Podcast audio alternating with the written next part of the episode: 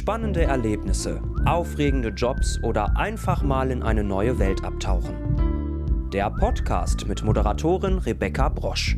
Interessante Stories für interessierte Menschen. Rebecca trifft.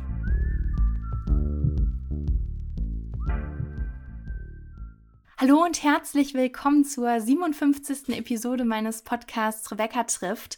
Heute habe ich den Lektor Roman Hocke zu Gast. Schön, dass Sie hier sind. Hallo, ich grüße Sie. Wir werden heute unter anderem über das 50-jährige Jubiläum des Romans Momo sprechen, aber auch über Ihre Tätigkeit als Lektor. Sie haben 15 Jahre lang mit Michael Ende als Lektor zusammengearbeitet. Mm, von Michael Ende stammen Bücher wie Jim Knopf, Die unendliche Geschichte und eben Momo. Ähm, das Buch Momo wird am 1. September 50 Jahre alt. Vielleicht können Sie für alle, die das Buch nicht gelesen haben, ganz am Anfang, weil wir jetzt viel drüber sprechen würden, einmal ganz kurz erklären, worum geht's denn da? Ja, in dem Roman Momo von Michael Ende geht es um ein kleines Mädchen, das plötzlich in einer Stadt, in einer südlichen Stadt, auftaucht und niemand weiß eigentlich, woher sie kommt und wer sie ist. Plötzlich ist sie da. Sie lebt in einem alten Amphitheater, wo sie sich dort eine kleine Kammer hergerichtet hat mit all dem, was sie gefunden hat. Und äh, alle, die sie begegnet, äh, haben die gleiche Erfahrung, nämlich sie hört einem so intensiv und fest zu, dass man plötzlich die Fantasie angeregt wird und einem noch mehr einfällt und man immer größere Gedanken denkt als das, was man vorher getan hat. Und deswegen will man viel Zeit mit ihr verbringen und sucht sie und es geben immer mehr Leute zum Momo und alles wunderbar. Bis eben eines Tages eine große Gefahr auftaucht, nämlich es tauchen graue Herren ein, die sagen, man muss Zeit sparen und versuchen, die Leute zu überreden, dass sie eben viel vernünftiger mit ihrer Zeit umgehen sollen und sich konzentrieren sollen auf das Wenig Wesentliche, auf das Wichtige, damit sie dann diese gesparte Zeit irgendwann mal sinnvoll umsetzen können. Und äh, diese grauen Herren gewinnen immer mehr Macht über die Menschen, über die Gesellschaft und es liegt an der Momo, an der kleinen Momo, die das, die zu retten. Und sie nimmt sozusagen den Kampf, die Auseinandersetzung mit den grauen Herren auf, um den Leuten wieder ihre gestohlene Zeit zurückzubringen. Also aktueller denn je, könnte man ja eigentlich sagen, ist das Buch. Heutzutage verbringen wir viel Zeit vor dem Handy, vorm Fernseher. Wir hören eigentlich gar nicht mehr so richtig zu. Wann sitzt man schon mal groß noch mit der Familie am Tisch und redet wirklich darüber, wie war jetzt der Tag oder so? Oder man sieht oft Leute an der Bushaltestelle stehen, die einfach alle nur noch auf ihr Handy starren und ja gar nicht mehr miteinander reden. Glauben Sie, dass Michael Ende damals, also 1973, schon gewusst hat, dass es vielleicht irgendwann so kommen wird, dass man ja, vielleicht gar nicht mehr so richtig zuhört, dass man seine Zeit quasi eigentlich nicht mehr so sinnvoll nutzt? Na, ich denke, dass Michael Ende das schon gespürt hat in seiner Zeit, als er den Roman geschrieben hat. Das war ja sozusagen Ende der 60er Jahre und da merkte man schon, dass es so eine große Änderungen gibt in unserer Gesellschaft. Also ähm, und äh, das hat er gespürt und er wechselte damals auch seinen Wohnsitz von München nach Italien in einem kleinen Dorf südlich von Rom, wo die Zeit eher stillgestanden ist. Und ich glaube, dieser Wechsel, da hat er sehr deutlich gemerkt, wie das ist mit dem geschäftigen Umherarbeiten äh, in, in München und dann eben doch dieses andere Art zu leben, wie es in Italien eben damals auch noch viel stärker war als heute. Und das ist ihm aufgefallen und dann hat er diese visionären Roman geschrieben. Aber Sie haben völlig recht. Er war für seine Zeit absolut visionär. Definitiv, weil es ist ja wirklich so, dass man dachte, okay, damals war ja noch alles viel ruhiger. Es gab diese ganze Technologie noch gar nicht. Und das dann schon so im Blick zu haben und einen Roman zu schaffen, der auch Jahrzehnte später noch so, ja, aktuell ist, das ist ja eigentlich wirklich Wahnsinn. Genauso wahnsinnig ist ja, finde ich, wie erfolgreich das Buch ist. Also es wurde in 49 Sprachen äh, übersetzt und fast 13 Millionen Mal verkauft. 1986 dann verfilmt, 2003 gab es nochmal eine Zeichentrickserie dazu Und äh, die BBC hat gerade eine Top 100 Liste rausgebracht mit den besten Kinderbüchern aller Zeiten. Und da ist Momo auf Platz 43 gekommen als äh, erstes deutsches Kinderbuch. Womit erklären Sie sich diesen wirklich großen Erfolg? Naja, Michael Ende hatte eine, eine sehr besondere Gabe zu erzählen, denke ich auch. Er hat ja, äh, er hat sich immer sehr lange Zeit gelassen, um einen Roman zu schreiben, weil er immer sagte, das muss alles aus der Logik der Geschichte entstehen und sich entwickeln und da, es darf nichts aufgesetzt oder erzwungen oder künstlich äh, dran geklebt werden. Und deswegen hat er für die Momo sieben Jahre lang gebraucht. Man muss sich das mal vorstellen, weil er zum Beispiel sehr, sehr viele Jahre keine Antwort darauf hatte, wenn die Menschen anfällig sind also die grauen Herren, sie beherrschen können. Warum können sie das bei Momo nicht? Was hat Momo, was sozusagen sie immun macht gegen die Macht der grauen Herren? Ja, und da hat er sehr lange nachgedacht und eigentlich keine befriedigende Antwort gefunden. Viele Leute hätten dann gesagt, na ja, dann mache ich ja ein Schutzschild oder einen magischen Zauberstab oder sowas. Aber alle diese Antworten haben ihm nie gereicht, Michael Ende, sondern er war erst zufrieden, als ihm der Einfall kam, nämlich, ja, Momo hat immer Zeit. Ja, äh, sie, sie, sie, sie, sie besitzt keine Zeit, die sie vergeben kann. Die Zeit fließt in, durch sie hindurch. Deswegen kann sie auch keine hergeben und keine sparen. Und dann konnte er erst weiterschreiben und das Buch erst richtig schreiben. Ähm, also diese, diese logischen Sachen, dann hat Michael Ende noch mal was gemacht. Ganz zum Schluss bei seiner letzten Fassung hat er alles rausgestrichen, was irgendwie einen Bezug zu seinem Leben hatte oder zu viele seine Gedanken hatte, sondern hat versucht, das wirklich die reine Geschichte zu lassen und alles andere hat er rausgestrichen. Deswegen haben wir echte Märchen, die, sage ich mal, auch kulturunabhängig funktionieren. Sie sehen ja, die in Japan oder in China oder in, in Arabien, äh, selbst in der Türkei ist Momo ein Bestseller gewesen. Äh, das funktioniert, weil es sozusagen Kultur untypisch ist, weil es aus einer tieferen Schicht stammen diese Geschichten. Die sind sozusagen nicht ähm, im Hier und Jetzt geschrieben. Und das ist, glaube ich, die, die, die große Fähigkeit von Michael Ende gewesen. Ja. Das klingt äh, total faszinierend, vor allen Dingen auch dieser Entstehungsprozess und wie lange es dann doch gedauert hat. Ich glaube, das hat man gar nicht so oft vor Augen, wenn man vielleicht den Roman liest oder vielleicht auch dann den Film sieht oder so, dass es wirklich so lange gedauert hat, bis die Geschichte auch gereift ist, was ja auch nochmal gut ist zu betonen, dass ja sowas ein richtig langer Prozess sein kann. Und äh, man hat, sieht ja an dem Erfolg, ähm, dass es dann nachher gut war, dass es vielleicht auch so gereift ist, wie es gereift ist dann. Absolut. Ich kann noch eine Geschichte vielleicht erzählen.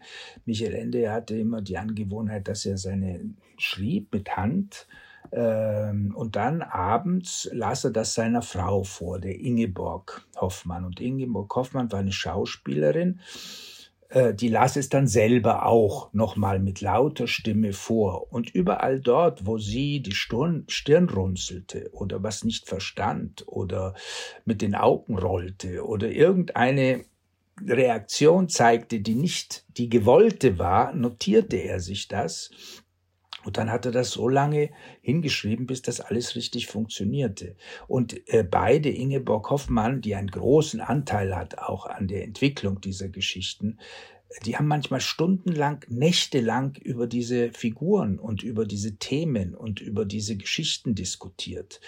Äh, das konnte sehr schnell dann früh morgens werden, weil sie so in diesen Geschichten drin waren. Die waren ihnen so wichtig, und da ging es, wie er immer sagte, um Leben und Tod. Denn das musste einfach eine gute, sinnvolle Geschichte werden. Das heißt, er ist komplett in seinem Beruf als Autor auch aufgegangen. Wenn er, wenn er Bücher geschrieben hat, wenn er Geschichten geschrieben hat, ja. Und äh, sonst war er ein, ein, ein, ein sehr großer, unterhaltender äh, Mensch, mit dem man tolle Gespräche führen konnte. Das wäre nämlich jetzt so meine nächste Frage gewesen. Also Sie kannten Michael Ende ja sehr gut, haben lange mit ihm zusammengearbeitet. Mm, er ist ja gestorben, vielleicht ist das noch äh, wichtig zu erwähnen, 1995. Sonst wäre es natürlich schön, wenn er jetzt auch noch dabei sein könnte und mit uns zusammen hier sprechen könnte.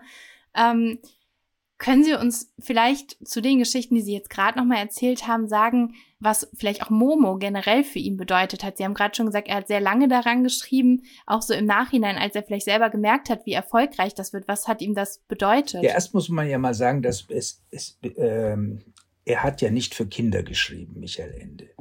Äh, auch wenn seine Bücher in einem Kinder- und Jugendbuchverlag erschienen sind, hat er für das Kind im Menschen geschrieben, wie er das immer nannte. Nämlich für das Wesen in uns, das sozusagen sich das Staunen bewahrt, dass sich das Wundern bewahrt, das auch Fragen stellt, wie zum Beispiel, woher komme ich, wohin gehe ich, wer bin ich, warum ist der Sternenhimmel so groß, warum ist der unendlich? Und wir in diesem Unendlichkeit irgendwo am Rand. Also diese Fragen zum Leben, die hat er immer, äh, für die Leute, die sich diese Fragen stellen, hat er seine Bücher geschrieben, weil er selber auch so dachte, weil er auch sich diese Fragen stellte. Und nichts war ihm wichtiger und lieber, als Menschen zu finden, mit denen er auch nächtelang darüber sprechen konnte, um irgendwie vielleicht doch ein Stück von dem Sinn des Lebens zu erwischen, und wenn es nur ein kleiner Hauch von Licht ist, den man, den er bekommen hätte. Mhm. Das wäre sein größter Wunsch gewesen, mal das ein bisschen was davon zu sehen, sagte er immer, aber er sagte also, es sei ihm nicht gelungen so. Deswegen war es ihm so wichtig, sinnvolle Geschichten zu schreiben. Ja, also Michael war jemand, der mal äh, mir erzählte, ja, also eigentlich, wenn die Existenzialisten recht hätten, die alle sagen, das ist alles nur Schlick und Asche, der ganze Weltraum besteht aus Schlick und Asche, wir sind ein Zufallsprodukt, dann sagte, dann lohnt sich ja das Leben eigentlich gar nicht. Denn was, warum soll man da in so einer Welt ohne irgendeinen Sinn leben? Also habe ich beschlossen, die Welt ist sinnvoll. Und deswegen versuche ich in meinen Büchern so sinnvolle Geschichte zu schreiben, kleine Angebote von sinnvollen Welten Fakten zu vermitteln, damit die Leute vielleicht denken, aha, man kann ja sinnvoll leben und dann gestalten sie ihr Leben vielleicht auch sinnvoll. Also es ist einfach viel schöner und viel äh, äh, spannender auch. Auf jeden Fall. Das klingt total faszinierend und nach einer Person, mit der man sich wahrscheinlich auch gerne unterhalten hat und so. Also so könnte ich mir das vorstellen. Also jemand, der ja, das Leben ein bisschen anders gesehen hat und dadurch vielleicht auch schöner gemacht hat und auch schöner machen wollte für Menschen dann. Genau. Also normalerweise, wenn ich ihn traf, haben wir erstmal die ersten Stunden gearbeitet. Und dann verstrickten wir uns sehr schnell in irgend so ein Gespräch. Äh, und schwuppsdiwupps war es dann 3 Uhr, 4 Uhr, 5 Uhr morgens.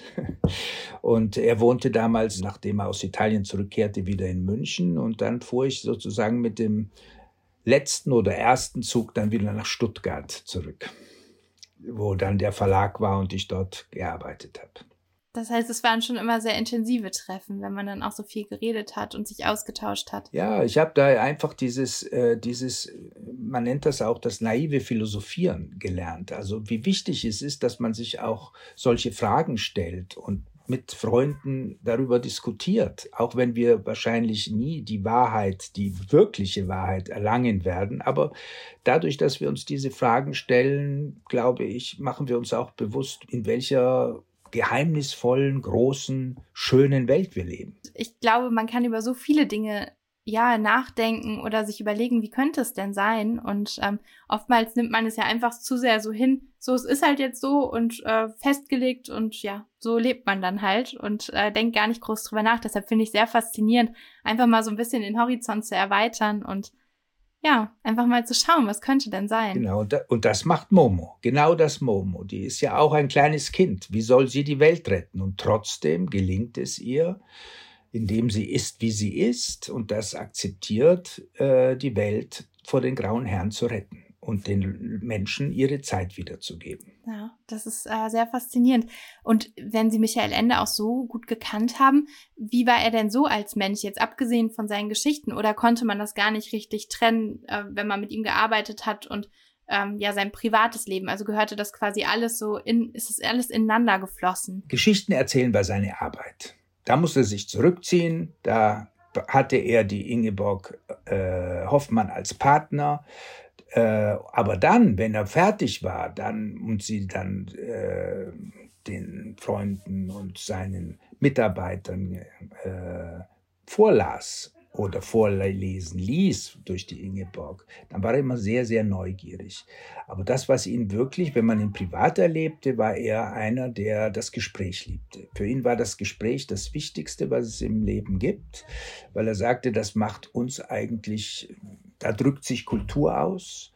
Äh, und er suchte das Gespräch mit jedem. Und dafür war er wirklich überall sehr bekannt äh, manchmal durch seine Marathongespräche auch gefürchtet bei gewissen Leuten, aber bei vielen, die das schätzten, weil das waren abenteuerliche Reisen in die, in die Geheimnisse der Welt, war das auch äh, sehr erwünscht und die, und ja, man freute sich drauf, mal so auf eine große abenteuerliche Reise in Gedanken mitgenommen zu werden. Finde ich schön, wenn Leute ja Interesse an jemandem zeigen äh, und im Gespräch sich alles so entwickelt und so. Ich stelle mir das ganz, ganz toll vor. Jetzt haben wir ja schon ganz viel über Michael Ende gesprochen, über Momo gesprochen. Ähm, gehen wir jetzt erstmal so ein bisschen weg davon und mal hin zu Ihnen. Ähm, ich habe ja ganz am Anfang schon mal gesagt, Sie sind Lektor. Vielleicht können Sie erstmal erklären, was macht man denn als Lektor? Ja, ich bin Lektor. Lektor ist ein Teil meiner Tätigkeit. Ich bin Literaturagent. Das heißt, ich entdecke neue Autoren, ja, und suche nach neuen Talenten. Und wenn ich dann jemanden gefunden habe, der ein Erzähltalent hat, dann arbeite ich mit ihm. Und jetzt kommt die Lektoratsarbeit, arbeite ich mit ihm eben so lange an seinem Roman, bis dieser richtig eine schöne, runde Geschichte ist, bis alle Figuren auch konsequent handeln. Und äh, so dass ein Verleger dann sagt, ja, das nehmen wir gerne in unser Programm auf und veröffentlichen es dann. Äh, und das ist dann der dritte, die dritte Phase meiner Arbeit, dass ich dann eben äh, es dem Verlag vermittle, einem Verlag vermittle. Also entdecken, äh, optimieren in der Zusammenarbeit und dann einen Verlag finden, wo das veröffentlicht wird, wo dieser Autor seine Bücher veröffentlicht. Wieso ist es denn so wichtig, wenn jetzt ein Autor sein Buch schreibt und ähm, dass nochmal eine zweite Person, sag ich mal, drüber guckt? Ist es wichtig für die Neutralität, dass man einfach nochmal ganz äh, ohne, weil vielleicht der Autor so tief schon drin steckt, einfach nochmal oben drauf guckt? Oder wieso ist es so wichtig, dass Sie jetzt auch noch mal einen Blick darauf werfen? Sie müssen sich ja überlegen, so ein Roman zu schreiben besteht ja aus 100.000 Entscheidungen. Sie müssen sehen, wie der Protagonist ist. Hat er blaue Augen oder blonde und blonde Haare? Ist er groß oder klein? Ist er ehrlich? Ist er etwas falsch?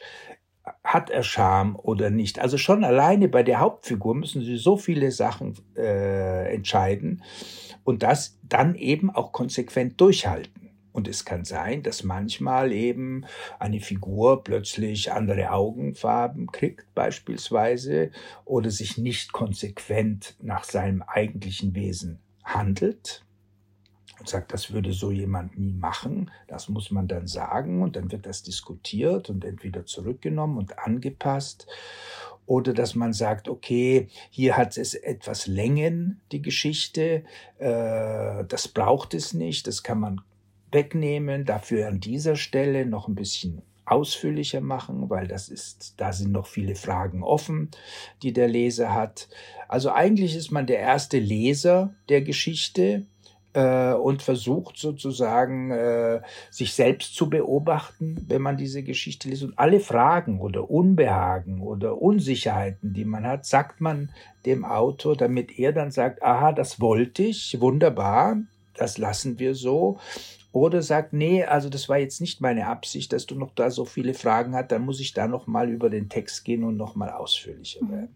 Ist es denn dann so, wenn man darüber redet und vielleicht auch diskutiert und unterschiedlicher Meinung ja vielleicht auch manchmal ist, ist es dann schwierig, auf einen gemeinsamen Nenner zu kommen? Also kommt es dann auch schon mal zu Reibungen oder ist das eigentlich immer, dass man sich doch dann relativ einig ist? Also die Geschichte gehört ja immer dem Autor. Also, und deswegen kann man ihm ja nichts aufzwängen und will ihm ja auch nichts aufzwängen, sondern wenn er einsieht, dass das richtig ist, man will ja sozusagen ihm ja nur helfen, die Sachen nochmal, sage ich mal, mit einem neuen Blick oder mit einem fremden Blick zu sehen, damit er dann äh, sagt, ah ja, richtig, so kann man das auch sehen und es dann entsprechend verbessern. Aber man will ihm ja nichts aufzwängen.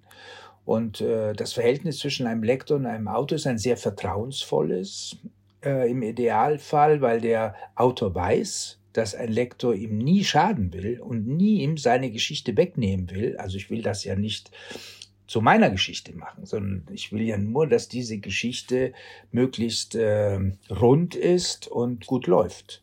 Und äh, das ist die Aufgabe. Es ist ja auch ein enges Zusammenarbeiten und man könnte ja vielleicht dann auch so denken, wenn der Autor so lange dran gearbeitet hat, ist es ja auch, er will ja auch die Feinheiten dann vielleicht noch ich sag mal, verbessert haben oder sehen, wie liest man es denn und wie versteht man es denn, wenn man es das erste Mal liest und so. Sie haben ja auch bei Michael Ende, kommen wir darauf nochmal zurück, waren Sie auch als Lektor tätig. Was, äh, welche Bücher haben Sie denn von ihm dann noch mit ihm zusammen durchgearbeitet? Ich kam in einer späteren Phase dazu, wo er dann Spiegel im Spiegel und Gefängnis der Freiheit geschrieben hat, diese Erzählbände auch.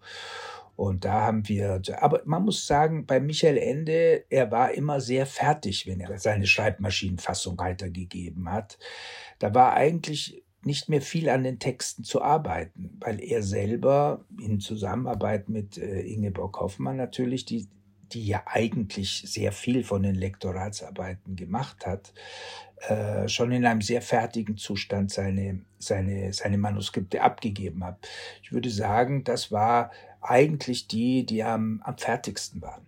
Wo er, wo er eben, sage ich mal, wo es ihm wichtig war und er die Reaktionen der Leser sah, das war, wenn er ein Manuskript fertig hatte, dann lad er ein, sein Verleger, sein Lektor, äh, und dann saß man da zusammen abends und dann äh, äh, kam Ingeborg Hoffmann und nahm das äh, Manuskript und las es vor. Und dann wurde das wirklich durchgelesen, solange es geht, am nächsten Tag dann weiter. Und da guckte Michael Ende eben sehr die Reaktionen der Zuhörer an.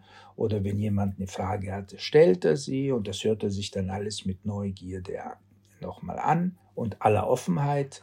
Und dann, äh, den, wenn das beendet war, zog er sich zurück und ma machte daraus dann die endgültige Fassung. Ah, okay, ja, ja.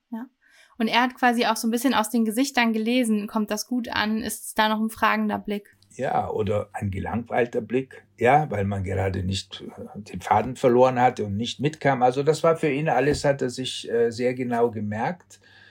Äh, aber jeder Autor hat da seine Eigenart. Also jeder hat eine unterschiedliche Art, wie er ähm, auf Reaktionen seiner ersten Leser eingeht, um zu sehen, ob der Text auch tatsächlich so wirkt wie er sich das gedacht hat. Denn sonst sitzen ja diese armen Autoren in ihrem Kämmerchen stundenlang, tagelang, wochenlang, monatelang, um ihre 400 Seiten zu schreiben. Und äh, ziehen sich dann, so stelle ich mir das immer vor, so wie Spinnen, ein Spinnwebennetz schönste Art aus dem Hirn. Und äh, sehen es ja kaum selber und brauchen eben Leute, die denen sagen, oh, das ist aber jetzt wirklich gut gelungen oder hier ist es nicht ganz symmetrisch, das Spinnennetz geworden oder hier braucht es noch ein paar Reihen Spinnfäden, damit es richtig vollkommen ist. Mhm. Ja, ja, klar, klar, auf jeden Fall. Weil manchmal ist man ja vielleicht auch selber so drin, dass man es dann nicht so erkennen kann wie Außenstehende.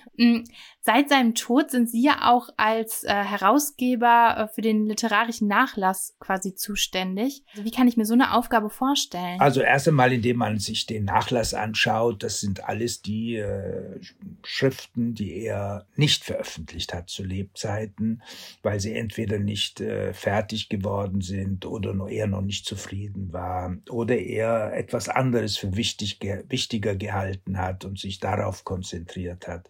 Das Ganze mal anschauen und dann überlegen, vielleicht ist ja doch noch was drin, was interessant ist.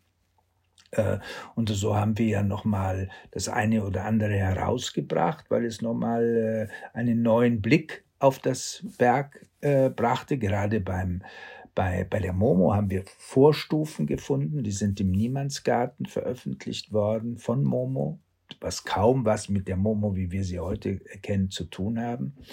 Und äh, das zum einen und zum zweiten natürlich auch schauen, dass das, ähm, wenn Neuausgaben sind und so weiter, das alles äh, in dem Originaltext dann auch bleibt und nicht keine Veränderungen erfährt und man mit seinem, sage ich dann, mit seinem Werk auch entsprechend sorgfältig umgeht. Ah, okay. Das heißt, es geht tatsächlich um unveröffentlichte Texte und äh, das alles noch seine Richtigkeit hat. Es geht weniger um die Bücher, die eh schon veröffentlicht sind, die noch, ich sag jetzt einfach mal, zu vermarkten, sondern es geht wirklich mehr um die Dinge, die noch gar nicht veröffentlicht sind oder die anders umgesetzt werden. Ja, die Vermarktung macht ja in der Regel der Verlag, das ist der Tinemann Verlag, der macht da ja eine sehr gute Arbeit dazu, macht auch immer wieder jetzt, hat er zum Momo äh, Jubiläum auch ein Jubiläumsband aus, äh, herausgebracht, eine sehr schöne Ausgabe. Und da haben wir zum Beispiel im Anhang Material noch hinzugefügt von Michael Ende selbst, die Vorstufen waren oder Gedankennotizen zur Momo ein Brief, den einer Leserin geschrieben hat, wo er selber erklärt, warum ihm die Momo so wichtig gewesen ist und was er damit auch vielleicht etwas in Erinnerung bringen wollte, was vielleicht die Menschen vergessen haben oder äh, ein Text, warum er Schildkröten so mochte und wie viele Bedeutungen er in einer Schildkröte gesehen hat. Und so haben wir versucht, so im Anhang so ein bisschen von seinen Überlegungen nochmal, die so vorhanden waren, in handschriftlich oder teilweise auch abgetippt, den Lesern, den interessierten Lesern zur Verfügung zu stellen. Das ist ja auch schön, noch so ein paar Informationen, die man vielleicht sonst gar nicht erfahren hätte. Ja, vielen, vielen Dank, dass Sie mir so viel jetzt erzählt haben oder uns allen, den Zuhörern natürlich auch. Und ähm, danke dafür. Und jetzt sind wir auch schon am Schluss angekommen bei meiner Schlussfrage, die ich ja jedem meiner Gäste stelle. Wenn wir mal einen Tag zusammen verbringen würden, was würden wir denn dann wohl Ihrer Meinung nach machen? Eine Ausstellung besichtigen und versuchen, Bilder zu lesen. Weil ich denke, dass man heute diese Fähigkeit verloren hat. Man schaut sie sich an, aber man dringt nicht in die Wirklichkeit, die hinter der Oberfläche des Bildes steht. Das merke ich immer wieder und für mich sind das die tollsten Abenteuer, auch vor einem Buch, vor einem Bild zu stehen und zu verstehen, hinter diese Wirklichkeit zu dringen. Und das hat so viele Bedeutungsebenen, die man da findet und Hinweise und Zusammenhänge, die auch wieder auf die großen Fragen des Lebens hinweisen, dass das eine sehr spannende auch sehr abenteuerliche Tour würde. Das, das glaube ich. Das habe ich tatsächlich auch noch nie gemacht. Also ähm, das wäre für mich auch eine Premiere, aber klingt äh, aufregend, auf jeden Fall.